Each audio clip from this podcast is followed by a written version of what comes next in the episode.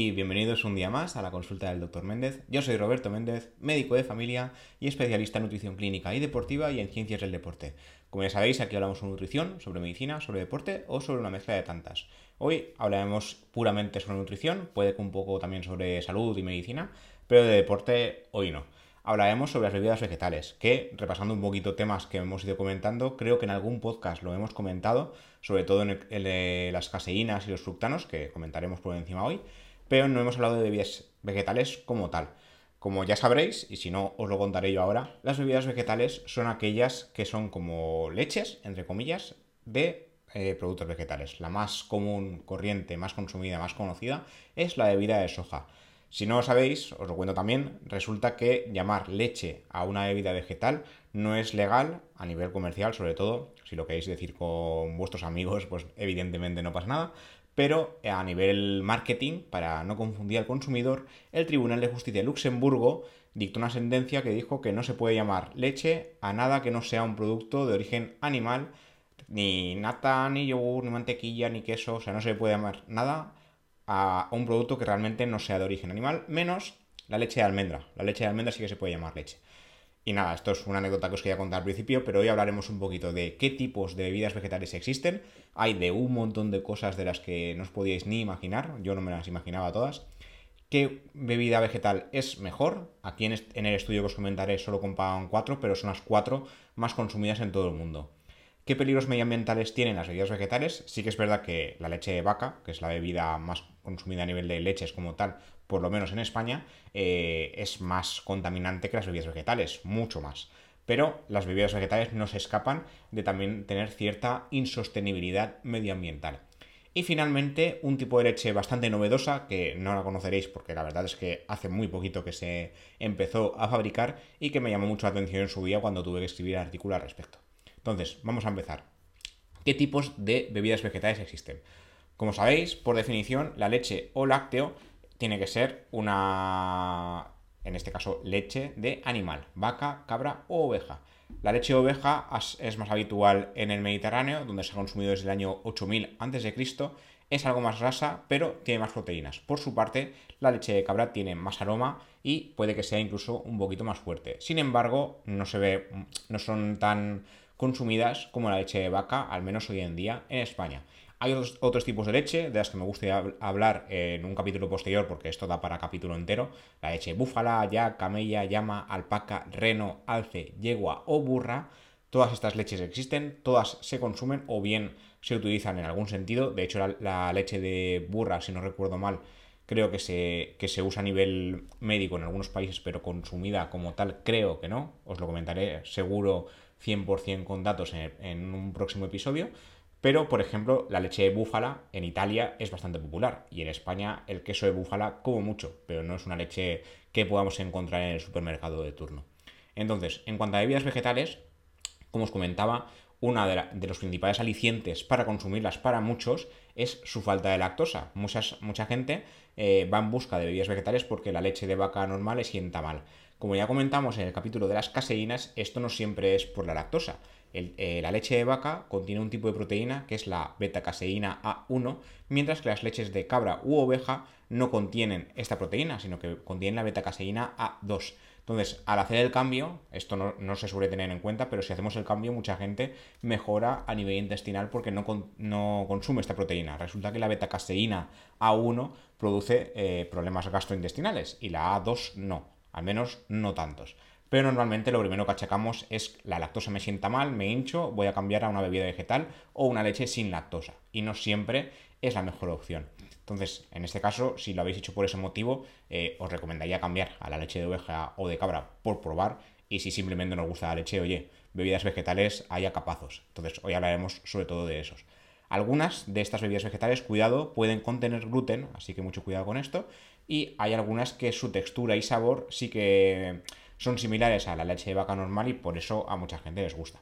Una de las bebidas alternativas más conocidas es la leche de soja, es la más rica en proteínas en comparación al resto de bebidas vegetales. Si no recuerdo mal, os lo digo de, memoria, creo que son entre 3 y 3,5 gramos de proteína por 100 eh, mililitros de leche. Esto en comparación, por ejemplo, a la, leche de arroz, que no sé si llega a un gramo por cada 100 mililitros, es, es muy significativo. Y es fácil de encontrar. La leche de soja es la que más fácilmente podéis encontrar en el supermercado. Entre las más consumidas también están la leche de almendra, que sí que podemos llamarla leche, la bebida de arroz, la bebida de coco y otras tantas que os voy a comentar ahora que algunas ni las conocía. La bebida de almendra es rica en vitaminas E y B12, destaca mucho por esto, y contiene otros tantos minerales. Tiene poca proteína, grasa y no tiene colesterol. La bebida de arroz es perfecto para los que tienen alergia a los frutos secos, no contiene eh, calcio, apenas contiene proteínas y es muy rica en hidratos, eso sí. La leche de sésamo, esta yo ni la conocía antes de grabar el, el podcast, al igual que la soja, sí que es una bebida rica en lecitina, no tiene colesterol ni gluten, pero es rica en vitaminas del grupo B, vitamina E y vitamina K. Contiene también ácido fólico, vitamina B9, pero no calcio. La bebida de coca, de, coca no de coco, perdón, es una bebida con alto contenido en grasa, aunque a cambio es muy cremosa. Es rica en carbohidratos, igual que la bebida de arroz. Cuidado con esto. Y también aporta calcio, fósforo, potasio, magnesio, hierro y ácido fólico o vitamina B9. La bebida avena también es muy conocida. Es una bebida que se suele mezclar, es rica en fibra, tiene poca grasa y mucha vitamina B. La bebida de alpiste es muy poco común, se elabora a partir del alpiste, la comida de los pájaros, a partir de ese alpiste, agua, aceite de girasol y sal. Contiene fósforo, calcio, magnesio, potasio, hierro, vitaminas del grupo B, como todas, y ácidos grasos omega 3. Muchas de esas bebidas vegetales, un inciso, eh, la grasa que contienen y algunas vitaminas que contienen las contienen porque se agregan de forma artificial a posta para fortificarlas, ¿vale? Esto muchas veces se hace porque dentro de las dietas vegetarianas y veganas a veces hay eh, vitaminas y minerales que son complicados de conseguir al evitar los alimentos de origen animal. Entonces, muchas de las que veréis que voy diciendo no es que lo contienen de forma natural, sino que se agregan en el proceso de fabricación a todas, siempre, y a algunas porque la empresa decide hacerlo. La bebida avellana es una bebida que tiene mejor sabor. Entre sus nutrientes destacan el calcio, fósforo, magnesio, potasio, vitamina E y antioxidantes. Luego están las, las, bebidas de girasol, esta es menos común. Además del aceite también hay bebida de girasol y se hace a partir de las semillas de girasol. Es rica en vitamina E, D, calcio, fósforo y ácido fólico o vitamina B9. La quinoa también hace bebida de quinoa, además de usarse eh, sobre todo como guarnición de ensaladas o como plato principal, se puede usar para crear una bebida sustituta de la leche. Es muy completa en nutrientes y muy fácil de digerir. También está la bebida espelta. Esta yo, por ejemplo, sí que la he visto en el supermercado de forma más o menos común. No es que sea tan fácil de conseguir como la bebida de soja, pero la he visto. Eh, es una de las bebidas alternativas a la leche de vaca, a partir de los cereales de espelta, rica en proteínas y oligoelementos, fibra, hierro, fósforo, magnesio, vitaminas E y del grupo B. Y finalmente tenemos la bebida de castañas, que también hay bebida de castañas, es muy energética, es decir, contiene muchos carbohidratos como la bebida de arroz y es fácil de digerir. Eh, además de esto, como bonus, esta no se suele considerar bebida vegetal porque está ya implícita en la cultura española y sobre todo en la cultura de mi comunidad, la comunidad valenciana, que es la horchata. La horchata se elabora a partir de chufa, que es eh, un vegetal, es una planta. Y su sabor eh, se divide tanto como la cebolla y la tortilla de patata. Este, cuando escribimos el artículo me hizo mucha gracia. La verdad es que el sabor de la horchata, yo, depende de la marca, mm, no me acaba tampoco de motivar en exceso, pero la verdad es que es una bebida muy popular en nuestra comunidad y la verdad es que os recomiendo probarla si no la habéis probado. Es rica en vitaminas C y E, calcio, fósforo, magnesio y hierro, pero es muy rica en azúcar de hecho, la primera vez que probéis la horchata, que os, insisto, os recomiendo probarla al menos una vez en la vida, notáis que es un sabor muy dulce. No es una bebida para beber a diario. Tengo muchos pacientes que en verano abusan mucho de la horchata y hemos hablado de esto en alguna ocasión. Eh, está bien de forma esporádica, es verano, la, horchata está buena, tal, es dulce, pero sin abusar tampoco, ¿eh? tampoco es plan. Luego pasamos a hablar de qué bebida vegetal es mejor, o sea, en la comparativa a nivel salud, cuál es realmente la mejor bebida vegetal. Y diréis, la de soja porque es la que tiene más proteínas. Bueno, hay que eh, mirar más cosas. En este caso, un estudio publicado en el Journal of Food Science and Technology lo que hizo fue comparar las bebidas vegetales más consumidas. La bebida de soja, la bebida de almendra, la bebida de arroz y la bebida de coco. Nutricionalmente hablando, aunque estas bebidas o zumos de plantas es eh, arriesgado compararlas como cuál es mejor o cuál es peor, porque simplemente por tener origen vegetal ya gana puntos sobre algunos alimentos eh, de origen animal o sobre los zumos de plantas en particular, porque como ya hemos hablado en otros programas, los zumos eh, son puro azúcar, llevan alguna cosilla más, pero en comparación a la fruta entera no es recomendable, al menos no todos los días como se solía decir de, no, un vasito de zumo de naranja. Cuidado porque esto es azúcar, o sea, es casi todo azúcar y no hay que ir abusando. La diferencia con las bebidas vegetales es que estas bebidas suelen contener muchos nutrientes, ya os digo, algunos de forma natural, algunos de forma añadida. Entonces, en comparación a los zumos, son una mejor alternativa. En, el estudio en particular, os voy a hacer ya un spoiler, pero iremos comentando por qué. La bebida de soja sí que es verdad que es la bebida ganadora, con diferencia, siendo la mejor alternativa a leche de vaca y siendo la mejor alternativa como leche vegetal. Cabe destacar que todas las bebidas estudiadas eran versiones sin azúcar añadido y la comparativa se hizo a partir de servicios de 240 mililitros de cada tipo de bebida, es decir, de, un vaso normal. Entonces, vamos a hablar de los perfiles nutricionales de cada una de ellas para comparar cómo toca. En este caso, hablaremos primero de la bebida de soja. Eh, destacan el alto contenido de fitonutrientes, como las isoflavonas, perdón. Asimismo, se sabe que, que hace casi cuatro décadas que se consume la soja por lo que se ha podido estudiar mucho respecto a otras alternativas vegetales. Esto es muy importante, porque cuando más eh, estudios tengamos sobre una sustancia, eh, más segura podemos decir que es. Como pros, destaca su riqueza en proteínas, similar a la leche común, unos 8 gramos de proteínas por cada servicio, por cada vaso. Como ya os decía antes, por cada 100 mililitros más o menos hay 3,5 gramos de proteína. Y también tiene un equilibrado balance nutricional general en comparación a la leche de vaca, con un contenido de grasas y carbohidratos equivalente a la mitad de la leche de vaca y el contenido de calcio sería similar entre ambas. Como contra, eh, los investigadores destacan su sabor a frijol, es decir, sabor a, legumbre. Las también habría como contra eh, las posibles alergias a la soja, obviamente, como cualquier otro alimento o bebida, y la presencia de los llamados antinutrientes, de los cuales ya hemos hablado en algún episodio, en, un episodio dedicado íntegramente a esto, que los antinutrientes eh, tampoco es algo para a lo que temer o a lo que ponerle tanta expectativa cuando resulta que no es, no es tan así. Se está empezando a ver incluso que estos mal llamados antinutrientes pueden ser eh, sustancias funcionales. Os recomiendo escuchar ese episodio porque a mí me llamó mucho la atención cuando tuve que estudiármelo. Aunque el tema es polémico, eh, se requieren más estudios, eso sí, pero yo no lo pondría como un contra como tal. Luego tenemos la bebida de arroz, eh, la bebida de arroz destaca por poder ser consumida por parte de individuos alérgicos tanto a la lactosa como a la soja o a las almendras. Como pros, los investigadores destacan su sabor dulce, obvio, porque es rica en carbohidratos y en azúcares, y su nivel calórico y de calcio similar a la leche. Tiene unas 158 calorías eh, por cada 100 mililitros y la leche de perdón, la leche de vaca tiene unas 130 de media. Como contras, eh, la bebida de arroz tiene un perfil nutricional bastante desequilibrado, con más del doble de carbohidratos que la leche de vaca y un nivel de proteínas y grasas muy bajo. Por ello, los investigadores aconsejan consumo con moderación, con cuidado, y si se usa a la leche de vaca existe un gran riesgo de desnutrición porque no tiene tantas grasas como debería. La leche de coco, por su parte, es un tipo de bebida vegetal muy popular en Asia y América del Sur. Ahora se ha exportado a todo el mundo, porque la globalización es lo que tiene, pero es muy popular más en estas zonas. Como pros, los investigadores destacan su sabor y su bajo nivel calórico respecto a la leche de vaca, 45 calorías por cada servicio, está muy bien. Sugieren también que el consumo de bebida de coco puede reducir los niveles de LDL o colesterol malo, que es un parámetro asociado a un mayor riesgo cardiovascular.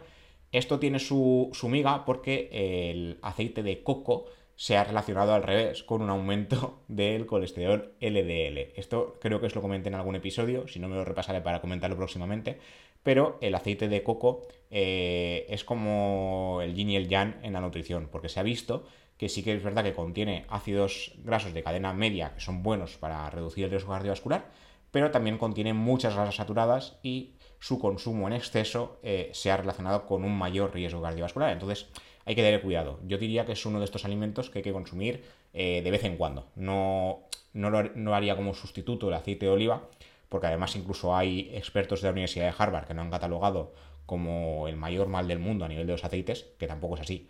Pero habría que ir con precaución. Pero resulta que la leche de coco o la bebida de coco, realmente bien llamada es bebida de coco, eh, no es así. Entonces, Es el, esto sí que es un poco paradójico. Como contra, la bebida de coco eh, parece reducir su valor nutricional si se almacena durante más de dos meses sin ser consumida. Entonces, si compráis bebida de coco, el consumo que sea pronto. Destaca también su bajo contenido en carbohidratos, su nuevo contenido proteico y su riqueza en grasas saturadas como el aceite de coco. Como sucede con la bebida de arroz, esto implicaría un desequilibrio nutricional eh, significativo y habría que consumirla también con moderación porque no es como una bebida de soja que es bastante proteica. Por, por su lado, tenemos la bebida de almendra, para finalizar, la cual parece representar para los investigadores una buena alternativa a nivel de equilibrio nutricional, como pros, eh, además del contenido equilibrado entre su contenido de macronutrientes, grasas, proteínas, carbohidratos, los investigadores destacan su sabor y su bajo contenido calórico. Además, las grasas que contienen la bebida de almendras son monoinsaturadas, esto es importante, las cuales actualmente se consideran beneficiosas para el buen control o la pérdida de peso. Como contras, tan solo se destaca una posible alergia a las almendras. O sea, esta, en comparación a la bebida de soja, sería como la segunda, eh, pero cerquita. A nivel eh, eso sí, a nivel de proteína, la bebida de soja sigue destacando. Luego, por otro lado, quería hablaros de los peligros que tienen las bebidas, eh, en este caso bebidas vegetales.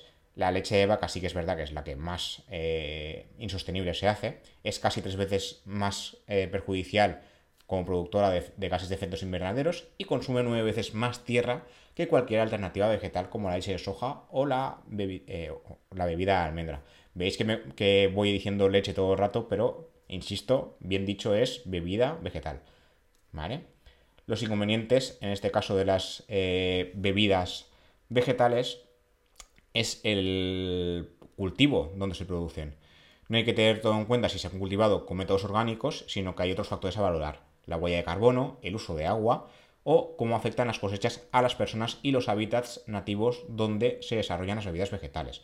Algunas bebidas vegetales son más sostenibles que otras. Por ejemplo, el coco tiene reputación de exótico y saludable, pero para las regiones pobres de Filipinas, Indonesia e India, donde a los recolectores a menudo se les paga menos de un dólar al día, esto no es el paraíso. Los cocoteros solo crecen en climas tropicales y la presión para satisfacer la, demanda ahora que la bebida se ha hecho popular por todo el mundo ha conducido a la explotación y a la destrucción de las selvas tropicales. Entonces, cuidado cuando vayamos a, consumir algunos tipos de alimentos, esto habría que tenerlo en cuenta. Luego están las bebidas de almendras. Para producir un vaso de bebida de almendra son necesarios 62 litros de agua según eh, un estudio de la Universidad de Oxford, por lo que requiere más agua que cualquier otra bebida vegetal. Satisfacer la demanda mundial es una presión insostenible sobre los apicultores estadounidenses. Casi el 70% de las abejas comerciales del país son reclutadas cada primavera para polinizar los almendros. Esto es una burrada también. La bebida de arroz es una alternativa económica, tiene pocos beneficios nutricionales o ambientales en comparación a otras opciones, y además el arroz, según análisis, produce más emisiones de gases de efectos invernaderos que cualquier otra bebida vegetal. Por otro lado, las bacterias que se producen en los arrozales bombean metano a la atmósfera y grandes cantidades de fertilizantes utilizados para su producción acaban contaminando las vías fluviales. Entonces digamos que el arroz sería una de las más contaminantes, si no la que más. La bebida de avellanas, por su parte, eh, Casi todas, tanto las avellanas como las nueces, crecen en árboles que, extraen carbono de la atmósfera y ayudan a reducir las emisiones de efecto invernadero en lugar de aumentarlas. Entonces, la bebida de avellanas sería justo, eh, en comparación a la bebida de arroz, el yin y el yang. O sea, la bebida de avellanas ayudaría. La ventaja ambiental de los avellanos es que son polinizados por el viento y crecen en climas húmedos, como en el oeste Pacífico, donde el agua es un problema menor. Entonces, la bebida de avellanas sería de las buenas en este caso. La bebida de soja, en este caso, es la mejor parada en cuanto a sostenibilidad, con permiso de la bebida de avellanas que acabamos de comentar. Es la única bebida vegetal que tiene un contenido de proteínas comparable a los lácteos y su principal inconveniente es que la soja se cultiva en grandes cantidades en todo el mundo para alimentar ganado, no para hacer bebida vegetal, para la producción de carne y lácteos. La soja es el yin y el yang, porque es la más consumida a nivel de bebida vegetal como alternativa a la leche de vaca, pero resulta que se usa como eh, pienso para, la producción de carne y lácteos. Esto es bastante llamativo. Grandes extensiones de la selva tropical de Amazonas se han quemado para dar paso a granjas de soja, que esto también es, una, es un dato a tener en cuenta. Y la solución pasa por investigar un poco y comprar productos eh, fabricados con soja orgánica, en este caso si es posible. Hay que decir que los productos orgánicos, como ya os dije en un capítulo, son bastante caros en comparación, pero a largo plazo esperemos que bajen eh, los precios. Y finalmente tenemos la bebida de avena, que se cultiva en climas más fríos como el noreste de Estados Unidos y Canadá, y por lo tanto no está asociada a deforestación en países en desarrollo. El único inconveniente de la bebida de avena es que la mayoría de la avena proviene de monocultivos producidos en masa que se rocían con el pesticida Roundup justo antes de la cosecha. Entonces ahí sí que habría que tenerlo en cuenta. Un estudio realizado por Environmental eh, Working Group halló gliofosfato, un posible carcerígeno en todos los alimentos que probó que contienen avena cultivada convencionalmente e incluso un tercio de los productos de avena orgánica. Entonces, cuidado también con esto, sería un dato a tener en cuenta. Sin embargo, eh, la compañía productora de leche avena más grande del mundo asegura que su producto está libre de este glifosfato. Hay que, estar informado sobre el tema por si acaso.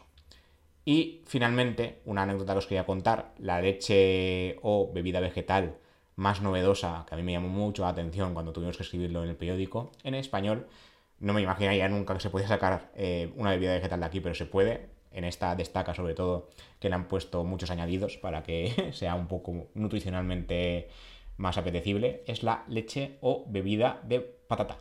Hay bebida de patata. Eh, además, no es, a ver, bebida de patata tiene poca cosa, pero apenas 60 gramos de, patata para hacer eh, una bebida de vegetal como tal. Algunos ejemplos parecidos son la bebida de, arroz, contiene solo un 10% de arroz, la bebida de soja solo contiene un 5 o un 8% de soja, o la bebida de almendra que apenas contiene un 2%. La bebida de coco entre un 5 y un 13% de crema de coco. La bebida de patata, para hacer una bebida de patata, apenas 60 gramos de patata real, que es una patata pequeñita, para hacer la bebida de patata eh, a litro. El problema de estas bebidas es que, bueno, sobre todo la bebida vegetal, que me llama mucha atención, es que contiene pocos micronutrientes respecto a su alimento en crudo. Por ejemplo, las almendras contienen hasta 20 gramos de proteína por cada 100 gramos, pero 100 mililitros de eh, bebida de almendras solo contiene un gramo de proteínas. La bebida de soja en este caso se salva. Pero la bebida de patata es un caso muy similar al arroz o al coco, apenas 0,5 gramos de proteína por cada 100 mililitros y a nivel de azúcares tiene 1,8 gramos por cada 100 mililitros, algo menos que otras bebidas eh, vegetales.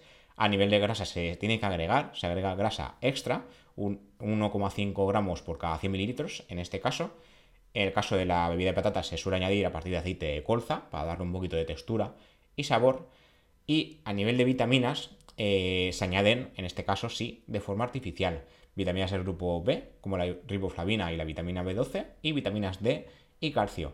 La bebida de patata suele eh, poseer todos estos eh, micronutrientes agregados de, forma artificial porque si no, no los poseería por sí sola.